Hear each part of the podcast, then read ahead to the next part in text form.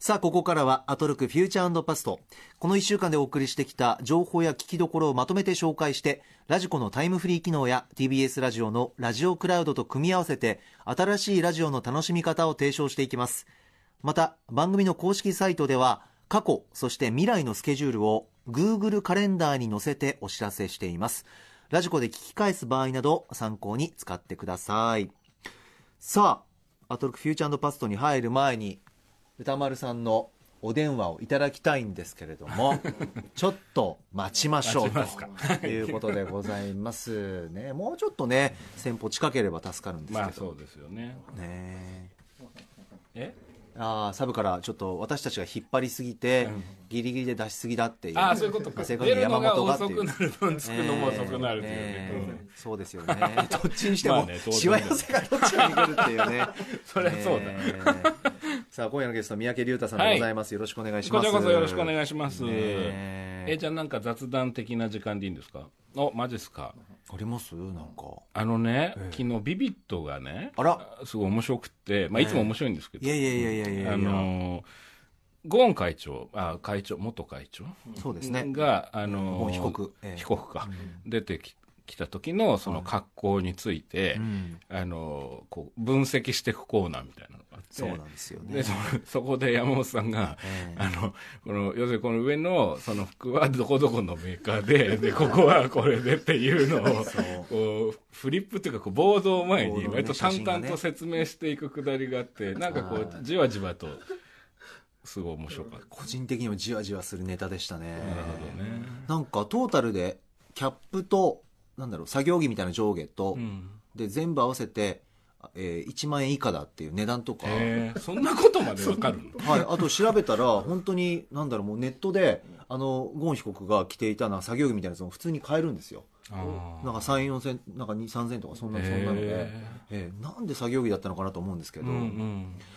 あと反射板あの肩からこう下げる黄色いやつですよね。本当にちょっと滑稽というか、まあ胸元のメーカーの名前が入ってるんでそれを隠すためということなんですけど、あーなんとかハウスそれなんで隠したかったんだろうなとか、うんうんうんうん。うんなんかいろいろ疑問点があるっちゃあるんですけどね。なんかねあれを見てからちょっと気になってツイッターとか検索したら、はい。なんかあの今年のハロウィンにあの格好しようかなって思ってる人は結構いるみたいでだからなんかそのどこにアクセスすれば買えるんだろうみたいなええ。書き込みを結構見たなと思って。いろんな仮想があるんだなってちょっと思ったっていう。ぶっちゃけあの、まあ、有名なネット通販ですぐ検索したら打ち合わせ中にすぐに出てきてすぐに買えそうでした。ああそうですか。へそうなんですよね。なるほどね。不思議な格好だったな なんであれ選んだんだろうって。何なんですかね専門家の方も、まあ、あの想像の範囲でしかね、うんうん。あのおしゃべりにはなれないので、うん。そのそれを聞いてみたいんだよね、変装するにしてもうんうんっていうところがあったりするから、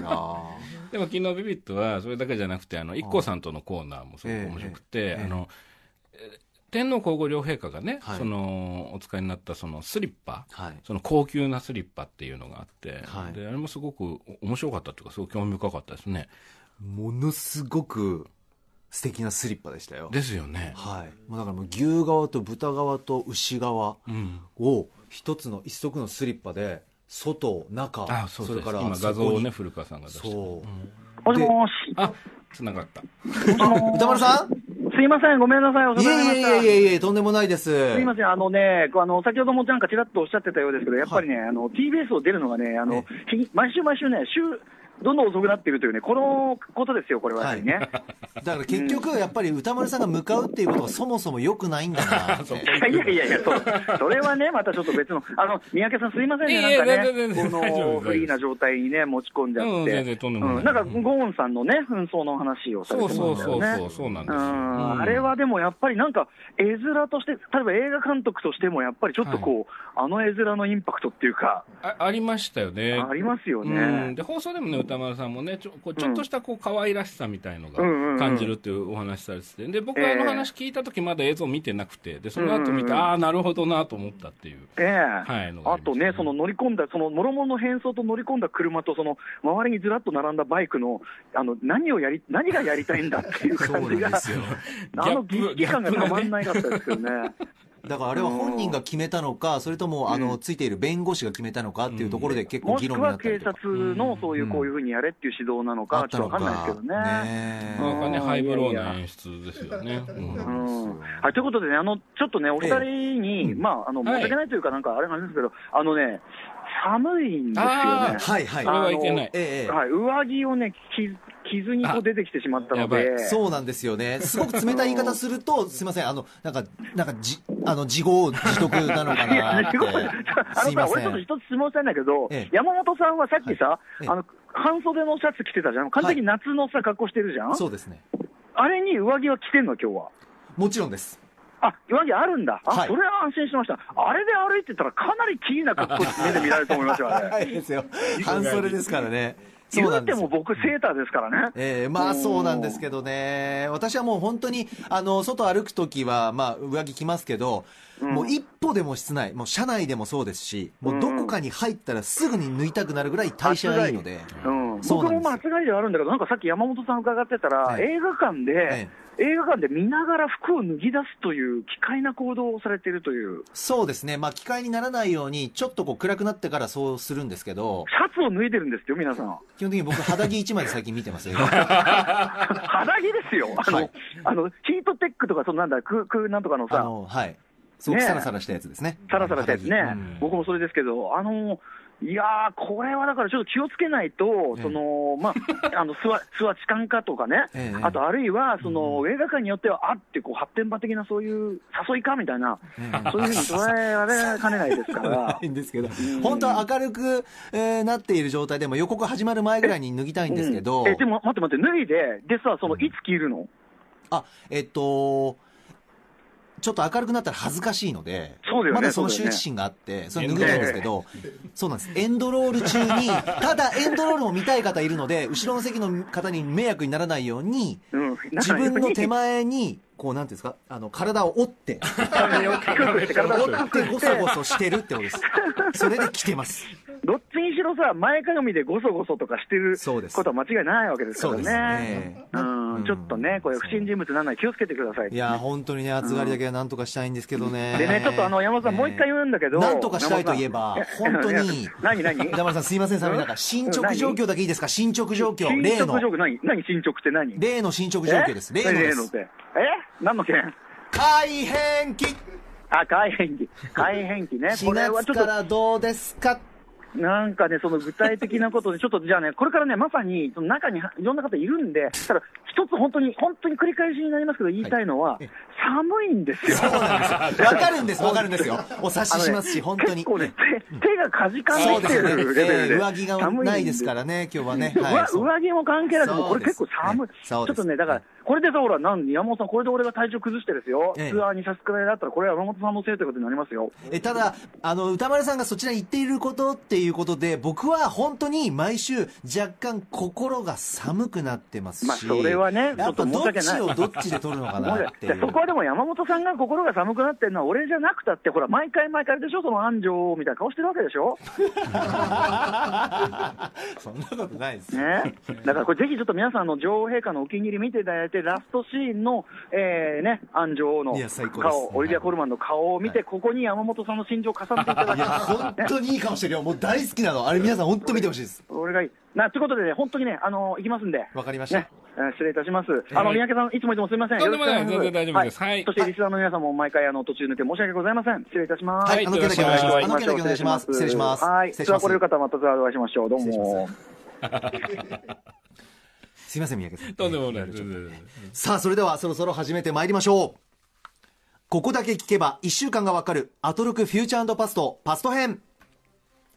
3月4日月曜日から本日金曜日の8時までのこの番組のパスト、すなわち過去を振り返ります。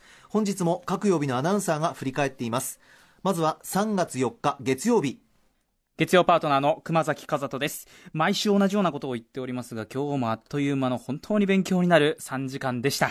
早速振り返っていきましょう。6時台最初のコーナーは、ホットなカルチャースポットからライブ感たっぷりにお届けするカルチャー最新レポート。銀座線下町エリアで開催中の下町7駅7色フォトコンテストをご紹介しました。4月7日日曜日まで開催されています。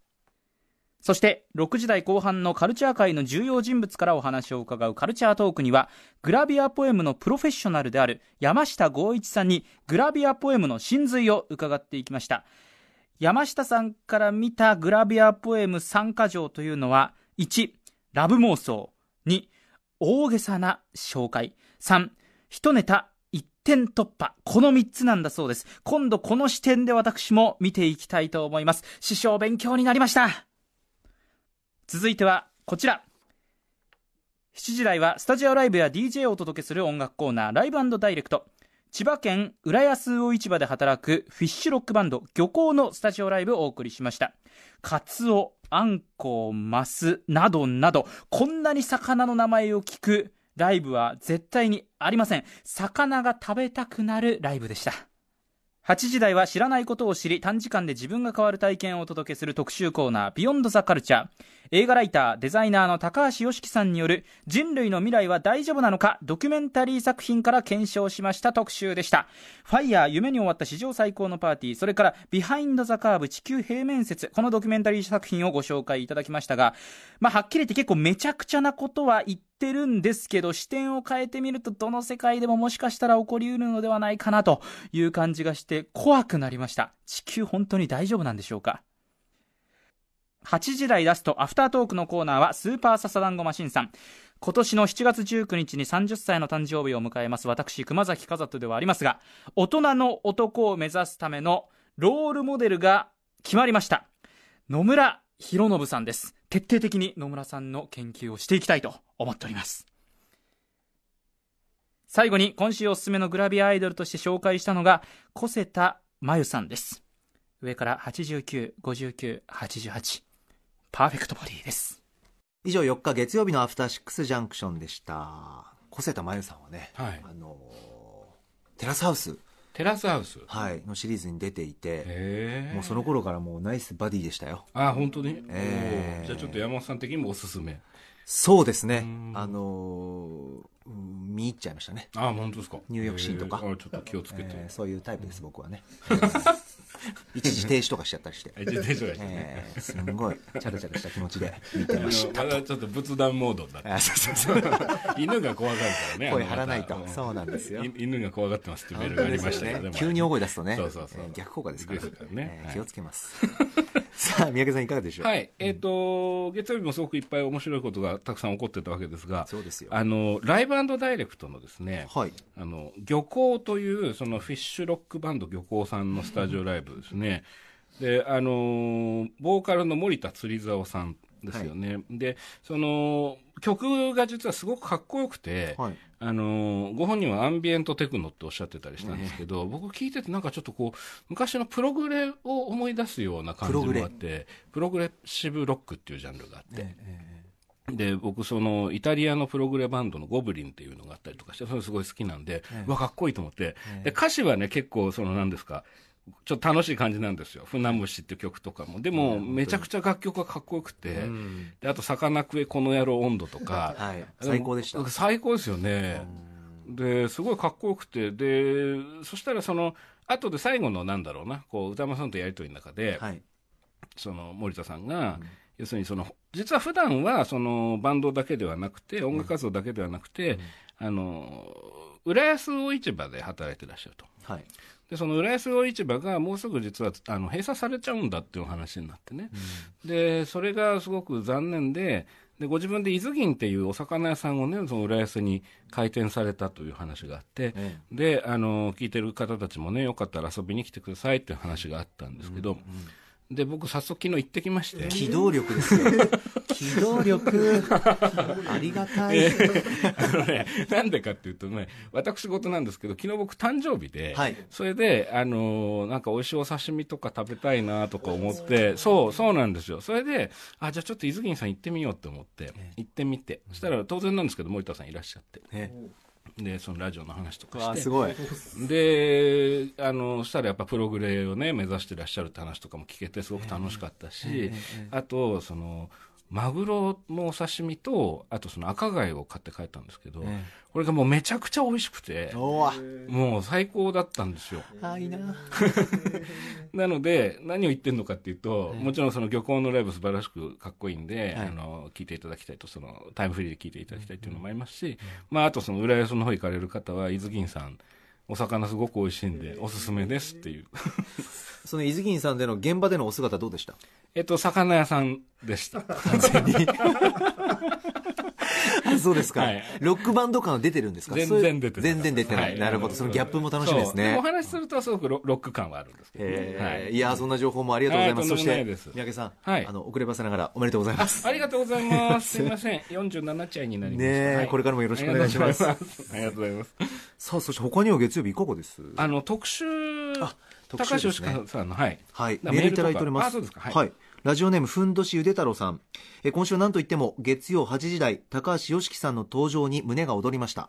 ロジカルで明快でいて、知的好奇心をくすぐる作品紹介の語り口は素晴らしく、一方で、照れ隠しからなのか、結論の部分や締めの部分で、何でも面白いと、大雑把なまとめ方をするのもまたチャーミングで素敵だなと思いました。そして、ヨシキさんが紹介されていたドキュメンタリーのうちの一つ、ビハインド・ザ・カーブを早速ネットフリックスで見てみました、地球は平らであるというとんでもない説をこんなにたくさんの人が真面目に信じているなんてと苦笑しながら途中まで見ていましたが後半地球平面説というのはコミュニティから阻害されたと感じる人たちにとっての心の拠り所であり、どうにか人とつながるための切実な手段なのだということが示され、社会の終焉に追いやられた人々の悲しみに胸が痛みました、とんでもな説や陰謀論が支持される背景には人々の孤独や疎外感があるということがわかる見応えのあるドキュメンタリーでしたとあーなるほどですね。あの僕はその取り上げられた映画まだちょっと見れてないんですけど、ええ。やっぱり YOSHIKI さんいつもお話面白いんですけど今回特に、なんだろう人類の未来は大丈夫なのかっていうねあのサブタイトルがついてる特集だったんですけど、はい。あのものすごくいろんなこと考えさせられる話でしたね。あのまあ、僕特に僕は印象に残ったのはやっぱり今メールで触れられてた通りビハインド・ザ・カーブ地球平面説というのはものすごい気になってはい、ますね。これ3本ともあれですか？ネットフリックスとかで見れるんですかね？そうですねネットフリックスで、はい。いいですね。あのぜひ見たいと思いますしあとその YOSHIKI さんの話がすごく興味深いんで、はい。ぜひ「ビヨンド・ザ・カルチャー」聞いていただきたいなと思いますね。そうですね。はいさあそのあたりですかねあそう月曜日はね。あじゃああと一言だけ、えっとはい。カルチャートークちょっと時間が前後しちゃうんですけども、ええカルチャートーク先ほど熊崎さんもおっしゃってたそのグラビアポエムの,、ねあのプロ中のプロの山下剛一さんが出られたんですけど、はい。これがねもう抜群に面白くてですいねで正直ね時間がちょっと足んないんじゃないかなっていう感じがしてもう個人的にはこれは「ビヨンド・ザ・カルチャー」でがっつりと改めてお話聞きたいなっていう、あ激しく同意します、うん、感じしましたね。ねうん、でご本人もそのグラビアの全体のね、あのーこう完成させてこうお仕事されてる方で,、でポエムだけだとそのカレー屋を頑張ってきたのに福神漬けの話をしてほしいって言われてる感じだというふうにね、おっしゃってたりもいしたんで、や本当に楽しかった うんな時間かけてじっくり聞きたいなと思いました。ね、はいぜひさあ続きまして3月5日火曜日です火曜パートナーの宇垣美里です。ファーストフォトエッセイ、風を食べる。予約開始しております。みんなググってください。帯は歌丸さん。ギャップ激しめの世界観となっています。6時台前半のカルチャー最新レポート。池袋の各劇場から本日から11日月曜日まで開催される東京アニメアワードフェスティバル2019をご紹介しました。東京がアニメーションのハブになるを掲げたこのイベント、とにかく面白そうなんです。高畑勲監督特集も気になりますし、ここでしか見られない作品もコードギアスもバナナフィッシュも行くしかないやんそして6時台後半のゲストコーナーカルチャートーク。音楽ライターの渡辺志保さんに今聴いておくべきヒップホップアーティストをご紹介いただきました。特に気になったのが21サベージ。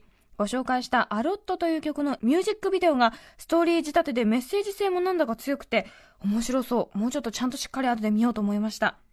あと、個人的に見た目がハンターハンターのクロロだと思ってすごく好きになりました。続いてはこちら。7時台の音楽コーナーライブダイレクトは TBS ラジオ東京ポット許可局でもおなじみ芸人、ミュージシャン、俳優、コラムニストの牧田スポーツさんのスタジオライブ。いやー本当に笑っていいのか悪いのかあの生体模写と世界観の構築凄まじすぎる。切り口が鋭すぎてずっとニヤニヤしていました。8時台の特集コーナービヨンドザカルチャーは、伝線オブラブリターンズ。伝線をこよなく愛する女優石山レンゲさんと、シン・ゴジラの樋口真嗣監督のお二人に、伝線への深い見識、そして特撮黎明期の伝線エピソードなどを伺いました。好きなものについてホクホクお話ししている方を見るのって本当に好き。幸福が伝染してくるんです。頸椎から伝染を生やした女になりたいって、パワーワードすぎません？いい電線は生命力あふれる生きている神経血管のような線、そして生と死が混沌としている線だそう。私も街に出て探してみようかな。はい、以上5日火曜日でございました。三宅さんいかがでしょう？はい、えー、火曜日は、えっ、ー、と、うん、マキタスポーツさんがね、ライブダイレクトにいらしてたんですよね。はい、笑いました。笑いましたね。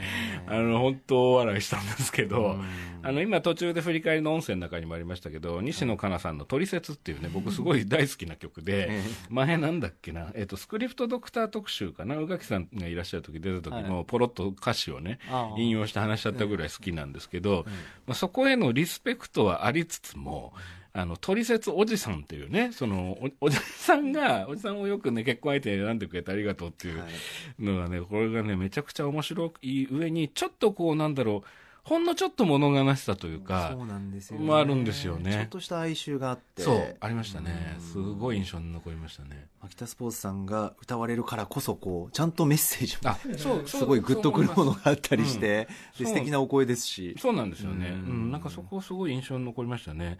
で、あの、いつの間にか関白宣言になってるあたりなんかも良かったりするんですよね。いや、本当にね、素晴らしいなと思いながらね。そうそうそう。あれ、あとなんだっけ、一つ目の前に餃子があるみたいなのがありましたよね。あ、エビチリ。エビチリだ。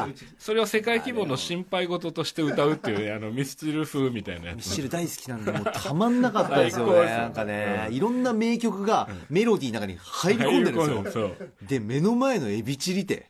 そうそうそうそう。小さい話がだんだん大きくなって。笑ったのがそのミスチルさんはその大きくなった話を畳むんだけど、うん、僕は畳まないって言って。畳めないんですよ畳めないんですよみたいな。素晴らしい、ね、めちゃくちゃ笑ったんでこれはもうぜひね、ね、あのあれでタイムフリーで聞いていただきたいですね。はい、はい。さあそれからちょっとメールいただいているのが特集ですね、はい、えー、こちらラジオネーム南向きの鳩さん、えー、今週印象に残ったのは火曜日のビヨンドザカルチャーの伝染オブラブ特集です石山さんの伝染への熱が1年経過しても冷めていませんでした、うん、脊椎から伝染を生やすという夢を叶えられたようでますます生き生きとされていました。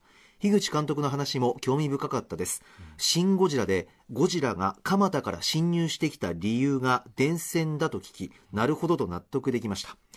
電線特集を聞いて翌日電線を見ながら通勤路を歩いていました普段は気にしていない電線が縦横無尽に走っており石山さんが言う血管や神経のように見えてきました、うん、大量に束ねられた線が電柱で左右に分かれて伸びているのを発見して一人でニヤニヤしていました。そして自分の記憶の風景は無意識に電線を消していることに気づきました。大事なライフラインなのにないものとしていることを反省しもう少し電線に注目しようと思います。ということです、ああいや分かりますこれ、うん、これ聞いた後すぐ見ましたもやっぱり外歩いてる時にね。そうなんですよ、ね、見上げちゃった。あ全く同じです、だから今メールでね書かれてたみたいにその自分がその生活の中で電線を消していたじゃないかっていうのはすごい鋭い指摘で、そうなんですよね、全くおっしゃる通りで、あのああれ以来、電線が見えて見えてしょうがないっていう、はい、のがありますけど、で今回のその特集、そのまあ、石山さんね、あの電線大好きな方なの有名ですけど、でそこに樋口さんも一緒になってくるっていう、お二人がね、ご一緒に作られたその電線来さんという DVD が発売になるということからだったんだと思うんですけど、はい、お二人ともそのそれぞれこう共通する部分もあれば、また違う角度からもあって、うん、お二人にとっての伝染映画はそれぞれ何かとか、ええ、あとその特撮のねそのもちろん樋口さん有名な方ですけども、うん、そのガメラ2のあのレギオンという怪獣をねこう攻撃するシーンの電線にどういう方法を使ったのかとかっていう話が、あのものすごいびっくりするような話がねいろいろ聞けたりしてね、そう面白いんですよね。そうなんですよ。だからなんか電線興味ないなとかね、思っちゃう方も、あの、いや、もう意外とこう、いろんな身近なところに話が繋がってきたり、する部分もあるので、ぜひ聞いていただいたらいいんじゃないかなと思いましたね。そうですね。うん。会話も盛りだくさんでしたね、ねそうですね。はい。あ、あと一個さらっといいですかええねあのもちょっとこれも時間前後しちゃうんですけど、はい。あの新概念提唱型投稿コーナーの元友ですよね、あの元友が今回結構ヘビーな内容で。今回のは結構、あの、なんて言うんだろうな。あの、内容読んだ後に、歌丸さんはじめ、うー かなりでしたよね。そうそう、そうなんですよ。あの、チナスキーさんという方から送られてきた、その高校時代の親友 S 君に対してっていう話なんですけど、かなりの超大作で、え実際そのメールの内容自体も長いんですけど、でもね、ものすごくこう、読ませると、まあ聞かせる？宇垣さんが読んでらっしゃる。で、その縦軸としては、その S 君との関係性でだんだん年を重ねていった話。で、横軸に中島敦さんの三月期っていう有名な話が敷かれた状態で話が進んでいくんですよね。で、これはね、あの、誰にでも思い当たる節があるような話で、まあ、人によってはちょっと重すぎるかもしれないんですけど、元友の一つのなんだろう、こう、ある真髄のような、あの、メールだったような気がして。わかります。ですよね。はい。これなんだろうなって。ん打ってくるけど、これだっていう。いや、そうなんですよね。一言とはとても思えない話で、考えさせられましたね。なので、ぜひ、これはあの、あっちでも聞けますもんね。TBS ラジオクラウドの方クラウドでも、はい。お聞きいただけますね。おすすめです。ぜひ。さあ、続きまして、3月6日水曜日です。水曜パートナーの日々真央子です。放送前に、あのいきなりステーキで山本隆明アナウンサーおすすめのワイルドステーキを食べてお腹いっぱいの状態でお送りした3月6日水曜日の放送はカルチャー情報たっぷり、こちらも3時間お腹いっぱいでした。6時台前半のカルチャー最新レポートでは映画ゲームコラムニストのジャンクハンター吉田さんに映画ロボコップをリバイバル上映する映画館案内していただきました。前回出演していただいてからどうやらその上映してくれる映画館増えたみたいです。まだまだ募集しているということですからぜひ6時台後半カルチャートークでは映画ライター村山明さんにおすすめの日本劇場未公開映画を紹介していただきました。今回は女性監督のおすすめ作品2本。アンドレア・アーノルド監督のアメリカン・ハニーと、ケリー・ライヒャルト監督のライフ・ゴーズ・オン、彼女たちの選択を紹介していただきました。また嬉しい課題が増えましたよ。続いてはこちら。7時台のライブダイレクト最新両 A 面シングル3回目のデート神話ふわり恋時計をリリースしたばかりハロープロジェクト所属の9人組アイドルグループつばきファクトリーのスタジオライブ。本当にもう可愛かったです。もう至近距離で皆さんがこうもう本当に輝いてて正直息をするのを忘れてました。完全にスタジオに春来てました。8時台の特集コーナービヨンドザカルチャーは名作映画には欠かせない特訓シーンをこよなく愛する人気覆面ブロガーの三角締めさんに特訓シーンの魅力、名特訓シーン、そして今すぐ真似できるあの特訓シーンなどなど映画に登場する特訓シーンについてたっぷり語っていただきました。特訓シーンがあるからこそ主人公にそして物語に映画を見て大きく大きく共感できるそして影響を受ける三角締めさんの熱いプレゼンテーションに私も自分の好きな特訓シーンをあれよあれよと思い出しました。皆さんの好きな特訓シーンは何ですか？はい、ということで水曜日でございますけれども、日々はいきなりステーキ行ったんだっていうね。あそうそうそう常連ですから。ステーキの味前ね、されてましたもんね。そうですね、んもう今でも週1、2は行っていて、うん。まあ、トレーニング後に行くんですけど、はい。これ順位があって、えあの何グラム食べたんですか？今までにって。僕今全国でえーっと3万4978位日本の中で3万4978番目にいきなりステーキの肉を食べてますえっ、と、ちょっと、それがどのぐらいの場所なのかな、ちょっとよくわかんないんだけど、私はピンときておりませんおおって言うべきなのか、どどうしたらいいんだろうみたいな、ね。念のため、えっと行ったら無料で黒ウーロン茶がついてくるゴールドカードに昇格していますそのレベルですね。そそれは相当です。週12ぐらいですねそれは結構なレベルだ、毎回450は絶対食べますねすごいですね。まあちょっと私事でござい全ます。然もう重要な話ですよ、ねいやで水曜日ですよ。いやそれでね、何が重要かっていうとね、はい。トレーニング後にって今おっしゃいましたけど、はい。そのこの日はね特訓特集があったわけですよ。特訓新映画の中の特訓集。で僕聞いててねもちろんその三角締めさんだし映画の話だしすごい楽しく聞いたんだけど、ええ。真っ先に浮かんだのは僕映画の特訓シーンじゃなくてね、その昔あの金スマで、あの山本さんが その社交ダンスをね、たくさんやられてた時の、やっぱりその必ず不思議なもんで、まあ自然にそういう演出になるんだと思うんですけど、ええ。大会に向かっていく時にやっぱりモンタージュが入るんですよねそれこそ。モンタージュ。要するに一通り練習したっていうのがあった後、はい。さらに本番に向けてああ。の練習を続けたのであるっていうそうですね。二人はや頑張ったのであるっていうような描写が入ってそれこそまさにこの日で扱われてたそのロッキーとかでやってるような描写だと思うんですよ。でそう。だその辺はその その辺はって言い方おかしいんだけどちょっとこれ山本さんに聞きたかったんですよね、このこの特集どうでしたっていう。いや興味深かったですね、うん。まあ若干やっぱり私ジム通いをしている身なので、なんだろう。本当なんでもないところとか、もうすごく面白かったです。例えばこうベンチプレス、うん。1台しかないってやっぱ普通に喧嘩になるよねみたいな。なんか不穏な空気になるよね。わかるみたいな。あのねベンチプレスってやっぱメインどころなんですよ。みんなしたいんですよ、ん。なぜならば筋肉の中でメインは大胸筋だったりする人が多いので、うん絶対これ絵になるんですよ。胸を鍛えると、ってことは胸を鍛えるのに一番いいっていうのはやっぱりベンチプレスなんですよね、あうん。一番綺麗に大胸筋作って。なるほどからベンチプレス1台のジムに行くと、ん。みんなが筋トレをしながら横目でベンチプレス開くの待ってるんですよ。ずっと。チラチラチラチラ。あのなんちょっとした緊張感微妙な空気感。わかる？と思いながら。その一瞬の隙をついてじゃあそのベンチプレスをバッてあベンチプレスって他の上に置いてそこへ走っていく感じなんですか、取り合いになっちゃう感じあそうです。ちょっとおたげ大人げないけど開いた瞬間小走りですよね。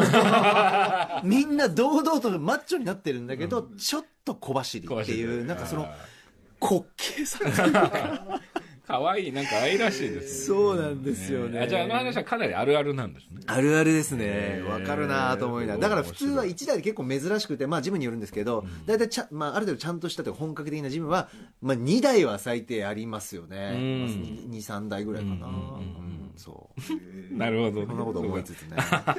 いやそれでね僕そのあのまあ40分ぐらいかな特集があっていろんな話が出たんですけど、ええ。あのスポーツだけではないんじゃないかなってちょっと思ってその特訓シーンの面白さええ。とかね特訓シーンっていうと、あのいろんなその映画のいろんな場面を思い出すんですけど、はい。なんでいつもそういうこうクライマックスに向けて主人公が頑張るモンタージュとかって、結構感動することが多いんですけどなんでなんだろうなと思ったのが、やっぱりなんかそのモチーフに対してそれはボクシングでもいいし、何でもいいんですけどそういうモチーフに対して主人公がこうちょっと自信をなくしたり、こう背を向けてたのがもう一回向き合うことになって、こうなんだろうその距離をこうガッと縮めるというかその自分が今そこをワクワクできている。要するにその自分が今やりたいことだってやっと気づけたみたいな瞬間として描かれることが多いと思うんですよね。なので前加藤留美さんがここ来た時に話してらしたラブコメのね全然違うジャンルですけど潮風のいたずらっていうのの中で、はい。あの記憶があのないのに主婦だって言われてしまったヒロインがその家事が全然できないのにこう一生懸命こう家事を覚えていくっていうくだりがあってでそれがいつの間にか上手くなっていくっていうところがあってコメディなんですけどちょっとねこうグッとくるシーンがあったりするんですよ。でそれも実は特訓シーンと通じるのかなとか思って。ああなるほど。そうそれで言うともしかしたらアナウンサーの映画ってあんまないかもしれないんですけど、えわかんないですけどウイロウリとかその、はい。ね、そういう早口言葉とか、そういうことでも同じような描写ってできたりするのかななん。てちょっと思ったりなんかしてそうですね、ん訓練という言い方しますけどある種特訓特訓でもありますよね、うん。ああ確かにな。とかねなんてことを思ったりしたんですけどね。そう考えるといろんなジャンルの映画で、うん。もっともっと聞けるようなお話ありそうですね。そんな気がするんですよね。ね。うん。そこが面白そうだなと思いました。第2回も楽しみというところがあります、さあ続きましては3月7日木曜日です。いきます。木曜パートナー、リーサルーナポンことうないりさです。この一週間のことを振り返りますと、えっ、と、いちご狩りにサークルの仲間と行きました。レンタカーをして千葉県の方まで行ったんですけれども、高速道路に乗って、で、先輩が運転してたんですよ。法定速度80キロ程度で走っていたところ、前を走っていた車が急に追い越し車線に変更したんですよ。もう本当に。道路のど真ん中に何かが落ちていて、もうその判断もできないぐらい短い時間だったんで、えっ？てなってるその隙に、もう先輩も避けるっていう判断が逆に後続車に危ないと思って避けなかったんですよね。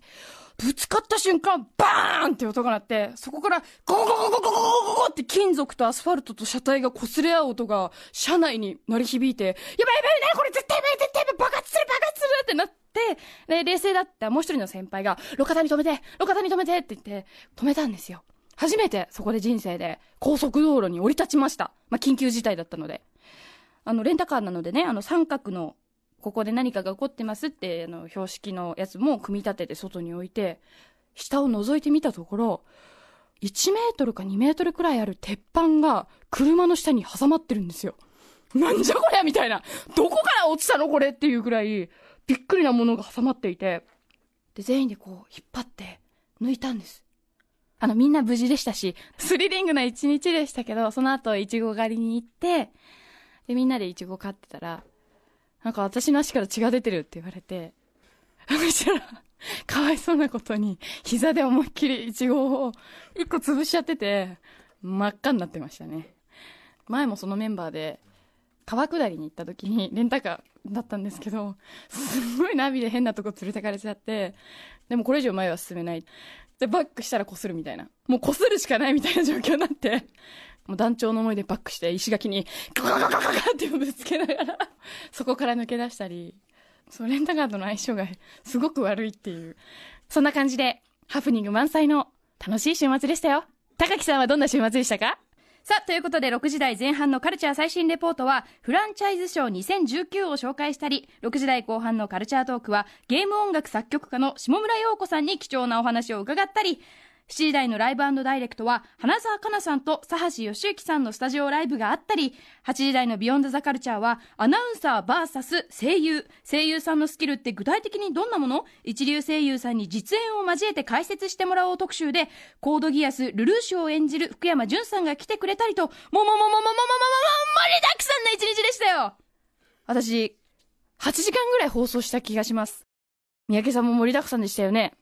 木曜日でした。おお 終わりましたね。今ね油断してましたね。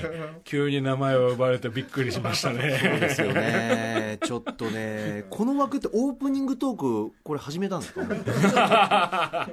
なかなかのボリューム。ね。フリートークっていうか。も聞き入っちゃいましたね。物語でしたね。私言われたのは、えっと、どんな週末だったか、どんな週末だったか、ああ IKKO さんのロケですね。あ IKKO さんとロあさっきのやつですね。さっきの話、ねはい。はい。メールが。メールあります、えーこちら特集についてですね。ラジオネーム加速さんからです、えー今週の放送の中で特に印象に残ったのはやはりアナウンサー VS 声優です。アニメ関連の声優さんへのインタビューではキャラクターへのアプローチに触れることはあってもアプローチをするための技術にはなかなか触れられないので、福山潤さんによるロジカルな解説とても興味深く拝聴をさせていただきました、えー第2回以降は他のパートナーの方も交えてやってほしいなと思います。実況アナウンサーの熊崎さんえー元演劇部そして高い労働力をお持ちの日比さん、また宇垣さんの言う物語性の強いニュース読みをされる高木さん、それぞれがどのように響き合うのかとても気になります。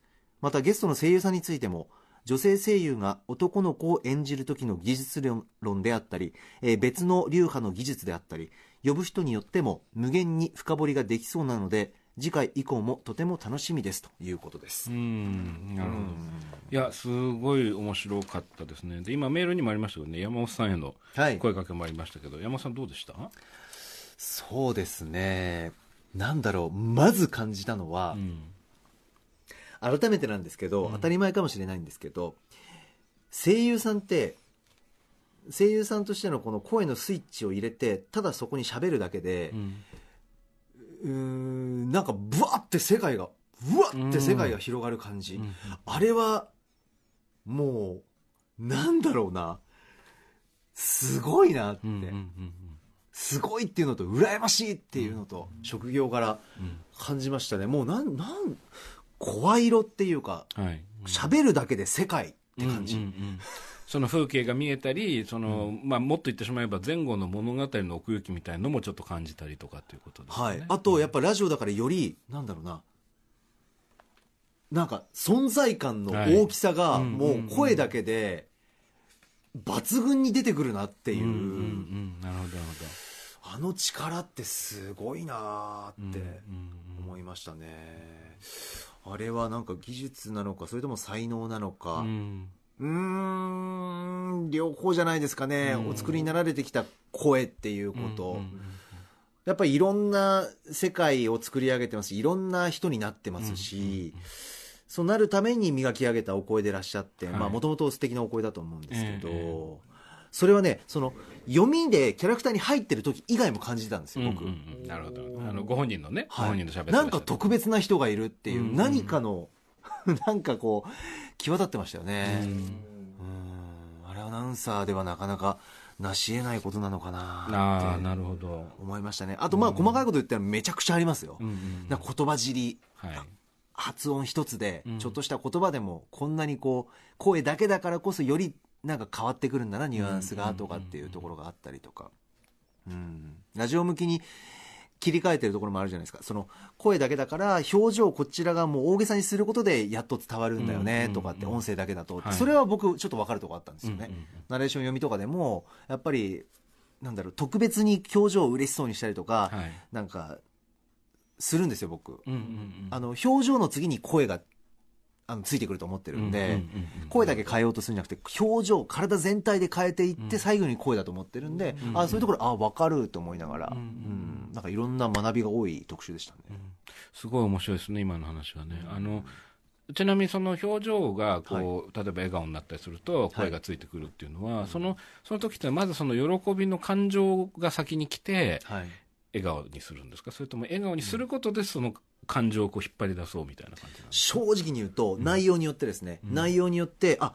俺共感できるなって分かるって、うん。これ楽しいだろうなって想像しやすい内容だったら、うん。ナレーションとかで、うん。うん自然と笑顔になってその後に声がついてくるんですけどうん。これちょっと知らない世界だなって時にはあるんですよ内容で、うん。そういう時はもう想像を巡らして巡らして巡らしてでもちょっとこう思い切れてない自分もあったりとかうん。文章に気持ちが乗ってなかったりするともう顔から変えます。無理やり。なるほどなるほど、そうすると乗ってくるっていうかうんうん。なんかこう入れる。うん。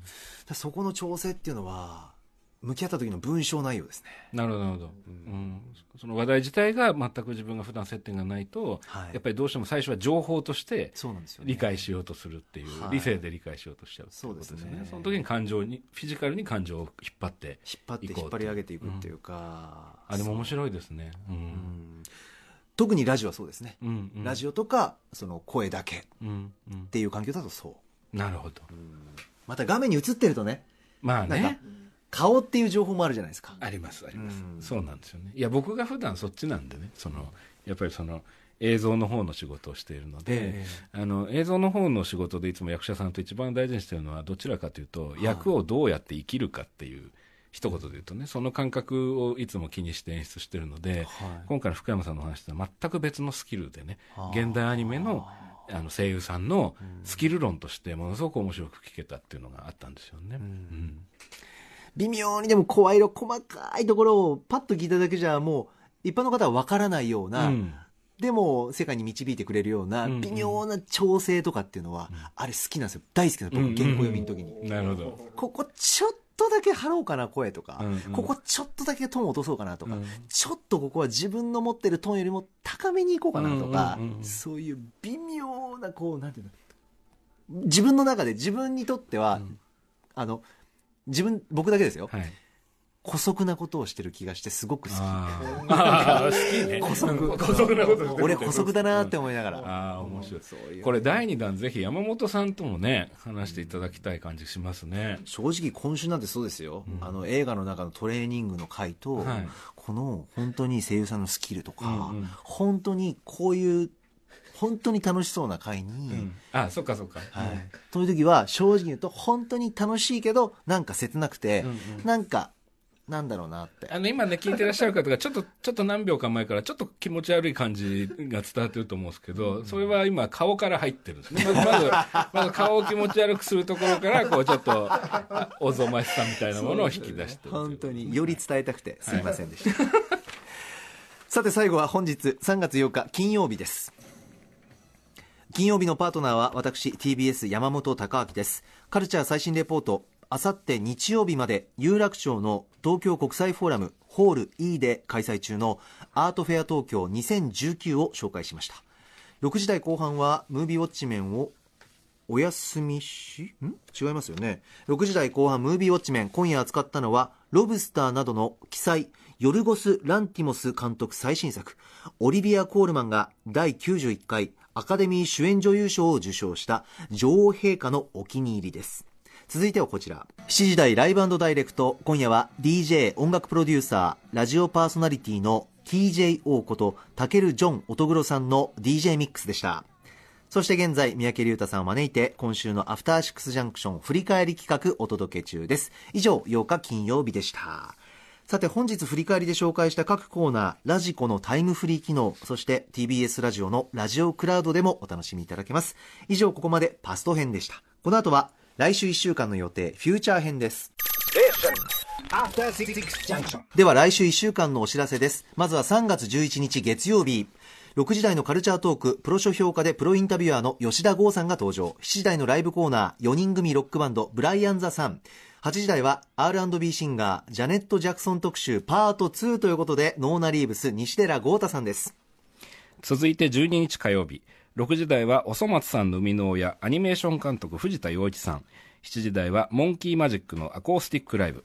8時台の特集では、えー紙アニメーター小田部洋一さんが登場、13日水曜日6時台には映画評論家特殊翻訳家の柳下喜一郎さん今年初登場。7時台はギターとポエトリーリーディングのユニットアンチトレンチそして詩人でデザイナー小林大吾さんの2組によるスタジオライブ。8時台は藤井隆さんの特集です。14日木曜日、えー中村涼子さんによる最新少女漫画のご紹介それから豆腐ビーツさんの、えー DJ、えー男子校特集と続きます。ありがとうございました。駆け足でしたね。すいません。ありがとうございました。三宅さん。とんでもない。Junction.